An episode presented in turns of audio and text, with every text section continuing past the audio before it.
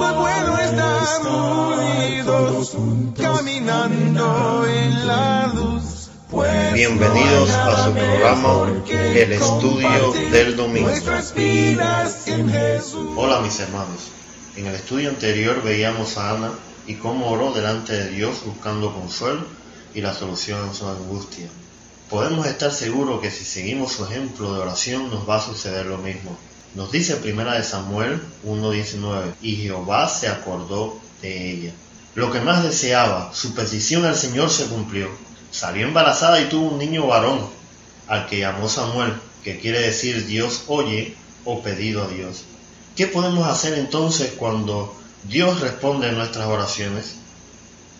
Sin duda Ana y su esposo deben haber estado felices por la llegada de Samuel. Ana dejó de ser una mujer estéril. Nuevamente llega el tiempo de ir al tabernáculo a adorar a Dios y presentar sus votos. Pero la palabra de Dios nos dice, Ana no subió, sino dijo a su marido, yo no subiré este año hasta que el niño sea destetado, para que lo lleve y sea presentado delante de Jehová, y se quede allá para siempre. Esta mujer lo que más deseaba en la vida era un hijo, y ahora lo va a entregar, lo tiene que entregar a Dios para siempre. Este era el voto que ella había hecho con Dios y lo cumple. Sabía que el Señor era el responsable de que fuera madre. Debía agradecerle. Nosotros muchas veces ni siquiera le damos gracias a Dios por responder nuestras oraciones. No reconocemos su respuesta a las mismas o simplemente ni nos damos cuenta. Ana nos sigue dando lecciones. Pero, ¿y qué del Padre? Dice la palabra del Señor. Le respondió, haz lo que bien te parezca solamente cumpla Jehová su palabra. Pasaron cerca de tres años cuando fueron nuevamente a adorar y llevaron el niño a Silo para dejarlo al servicio del Señor.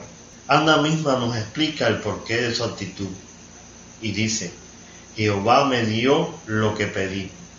Yo pues lo dedico también a Jehová. Todos los días que viva será de Jehová. Sencillamente yo estoy retribuyendo la maravillosa bendición que el Señor me ha dado.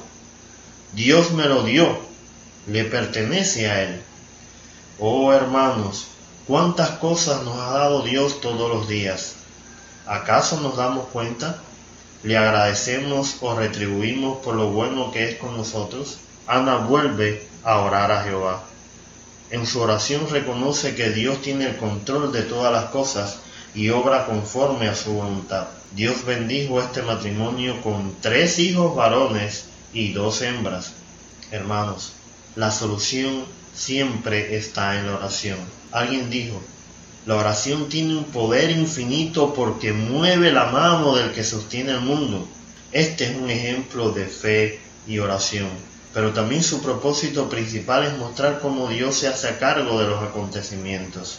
Usemos esta arma Oremos al Señor, confiemos en su poder y su voluntad. Aprendamos y seguro que diremos como Ana, mi corazón se regocija en el Dios de mi salvación. Gracias por todas las mañanas, gracias. Para más información, visite nuestra página en Gracias Facebook, Estudio del Domingo. Hasta un próximo encuentro.